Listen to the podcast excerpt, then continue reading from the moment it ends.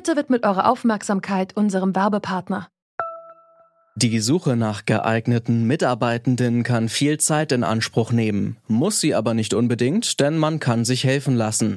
Zum Beispiel mit den Premium-Stellenanzeigen von Indeed, denn damit wird eure Stellenanzeige in der Suche sichtbarer und Bewerberinnen und Bewerber werden schneller auf euch aufmerksam. Indeed schenkt euch jetzt 75 Euro Startguthaben für eure Premium-Stellenanzeigen.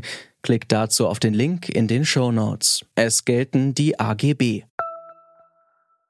Das Problem ist sehr hoch. Viele von äh, den Tätern oder den potenziellen Tätern kommen aus der Gamer-Szene. Manche nehmen sich äh, äh, Simulationen geradezu zum Vorbild. Man muss genau hinschauen, ob es ähm, noch ein Computerspiel ist, eine Simulation oder eine verdeckte Planung für einen Anschlag. Der Aufschrei nach Bundesinnenminister Seehofers Aussage unter den Gamerinnen und Gamern war groß. Seit Anfang der 2000er Jahre wird die Szene immer wieder für Amokläufe und Gewalttaten verantwortlich gemacht. Jetzt kommt auch noch die Verbindung mit rechtem Terror dazu. Aber Fakt ist, Hate Speech und rechte Propaganda findet auch in Gaming-Communities statt.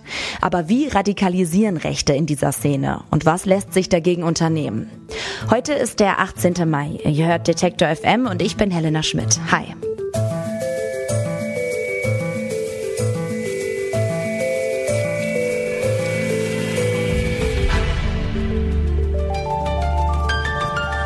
Zurück zum Thema. Die rechtsradikalen Attentäter von Christchurch und Halle haben ihre Taten live im Internet gestreamt und ein Punktesystem für jeden getöteten Menschen erstellt. Highscores fürs Töten, das kennt man auch aus Videospielen. Und tatsächlich sind auch Rechtsradikale Teil von manchen Gaming-Communities.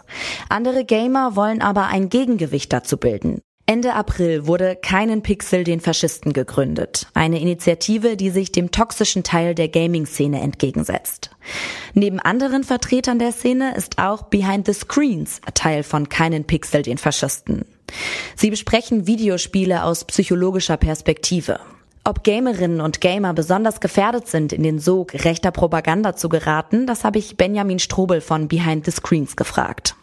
Also es ist natürlich erstmal so, dass diese Allgemeinheit dieser Aussage natürlich so nicht zutreffend sein kann, dass jetzt Personen im Gaming-Bereich irgendwie per se ein größeres Problem haben. Dennoch ist es so, dass man in Spiele-Communities Probleme rechter Radikalisierung beobachten kann. Und das liegt aber nicht daran, dass äh, Spielerinnen und Spieler, die sich mit Computerspielen beschäftigen, per se irgendwie rechte Züge oder rassistische Ansichten hätten. Es liegt viel eher daran, dass äh, die Gamer-Szene aufgrund der Tatsache, wie sie beschaffen sind, dass sie digital sind, dass sie unmoderiert äh, häufig sind, ein leichtes Einfallstor bieten. Und wie kann man sich das vorstellen mit dieser Radikalisierung in Game? Gehen Rechtsradikale da dann aktiv auf Spielerinnen und Spieler zu oder gibt es dafür bestimmte Gruppen? Es gibt einige ähm, Anhaltspunkte, die wir haben. Beispielsweise gibt es von dem Forscher Luke Mann ein sehr interessantes Paper, das sich äh, mit der sogenannten Alt-Right Pipeline beschäftigt. Das ist eine Bezeichnung eben für den Radikalisierungsprozess nach rechts hin und er identifiziert drei kognitive Phasen dabei. Und das ist zuerst die Normalisierung, dann folgt eine Akklimatisierung an die Inhalte und schließlich eine Entmenschlichung. Und gerade der erste Bereich, die Normalisierung davon, scheint aus meiner Perspektive auch eine sehr große Rolle in Gaming-Communities zu spielen. Der Mechanismus, der dort wirkt, den kann man sich so vorstellen. Anfangs sind offen rassistische Äußerungen äh, für jemanden, der damit noch nicht konfrontiert ist, viel zu abstoßend. Also eine rechte oder rassistische Gesinnung oder Weltanschauung wird niedrigschwellig und ansprechend verpackt, beispielsweise in GIFs, in Memes oder anderen Referenzen.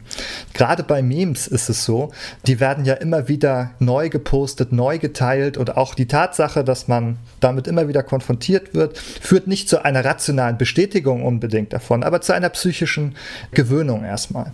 Derzeit läuft bei Ihnen, also bei dem Online-Portal Behind the Screens, eine Mini-Studie zum Thema Gaming Communities. Gibt es dazu schon erste Ergebnisse? Also können Sie die Einschätzungen, die Sie gerade beschrieben haben, auch schon wissenschaftlich untermauern? Dort ging es allgemein, also nicht um Radikalisierung, sondern aber um toxische Verhaltensweisen in Spielen, also beispielsweise rassistisches oder homophobes Verhalten. Und die Zahlen sind insgesamt sehr alarmierend, denn fast alle, die wir gefragt haben, dort geben an, dass sie sowas schon beobachtet haben. Und immer noch 89 Prozent geben an, dass sie auch selbst schon Opfer von solchen Verhaltensweisen geworden sind. Und haben Sie selber als Gamer auch schon solche Erfahrungen oder Beobachtungen gemacht? Dazu muss man natürlich sagen, dass ich jetzt als weißer Mann sozusagen nicht ein primäres Ziel von Angriffen bin. Allerdings nach einem Nachmittag spielen oder zwei wird man auf jeden Fall schon etwas mitbekommen, selbst auch wenn man nicht selbst Ziel davon wird. Wer nach Hate Speech und Rassismus in Gaming-Communities sucht, wird offenbar schnell fündig. Und vermeintlich witzige Memes sorgen dafür, dass menschenfeindliche Einstellungen erst geduldet und später Normalität werden. Aber wie geht man dagegen vor? Die Amadeo Antonio Stiftung hat dieses Jahr das Projekt Good Gaming, Well Played Democracy ins Leben gerufen. Das will sich gegen Menschenfeindlichkeit in Gaming-Communities stark machen. Und zwar mit digitalem Streetworking. Was man sich darunter vorstellen kann, hat mir Projektleiter Mick Prinz erklärt. Das ist sozusagen ein Aspekt unseres Projektes, dass wir gesagt haben, dass wir nicht nur ähm, sozusagen eben beobachten und monitoren und analysieren wollen, sondern dass wir auch ganz konkret in die Chats gehen wollen, Anlaufstellen für diejenigen sein, die noch keine gefestigte rechtsextreme Einstellung haben, aber die möglicherweise Fragen haben oder über Dinge diskutieren wollen und wo wir eben das Gefühl haben, hey, da kann man eben noch jemanden erreichen. Das haben wir jetzt, jetzt haben wir es nicht mit einem gefestigten äh, Rechtsextremisten oder einer gefestigten Rechtsextremistin zu tun, sondern eben mit jemandem, jemandem, der möglicherweise kruden Verschwörungstheorien und beziehungsweise besser gesagt kruden Verschwörungsmythen auf den Leim geht, aber wo wir eben noch mit Gegenrede, mit äh, Counterinformationen eben was erreichen können. Das heißt, digitales Streetworking würde dann einfach bedeuten, in den Dialog zu treten? Genau, das würde ähm, auf der einen Seite bedeuten, in den Dialog zu treten, ähm, aber eben auch Offline-Hilfsangebote zum Beispiel zu präsentieren, dass man dann ähm, in die Kommentarspalte geht und sagt, hey, ähm, du hast ähm, gerade diese und jene Äußerung getätigt, äh, das finde ich aus der Sichtweise problematisch,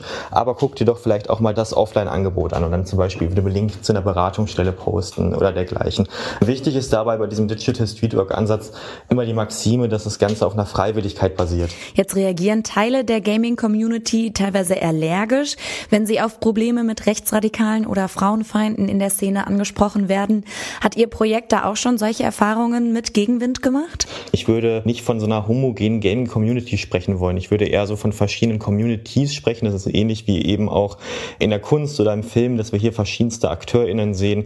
Aber auch unser Projekt hat jetzt in seiner relativ kurzen Laufzeit, wir haben erst Anfang des Jahres unsere Arbeit begonnen, schon einiges an Gegenwind bekommen. Gerade auf Twitter gibt es Accounts, die zumindest sehr rechtsoffen scheinen und rechtsoffen wirken, die dann zum Beispiel auch so der Maxime folgen, haltet doch die Politik aus den Videospielen raus und bleibt uns doch bloß weg mit eurer Political Correctness und solche Leute feinden uns auch schon an.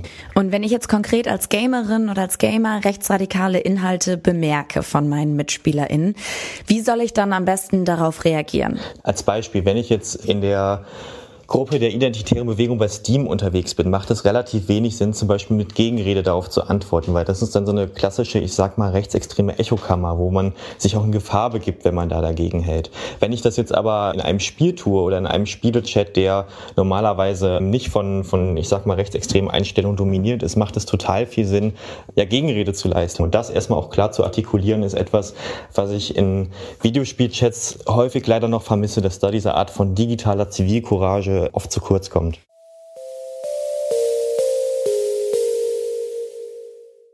Rechte Radikalisierung in Gaming-Communities. Ganz freisprechen kann sich die Szene von diesem Vorwurf jedenfalls nicht.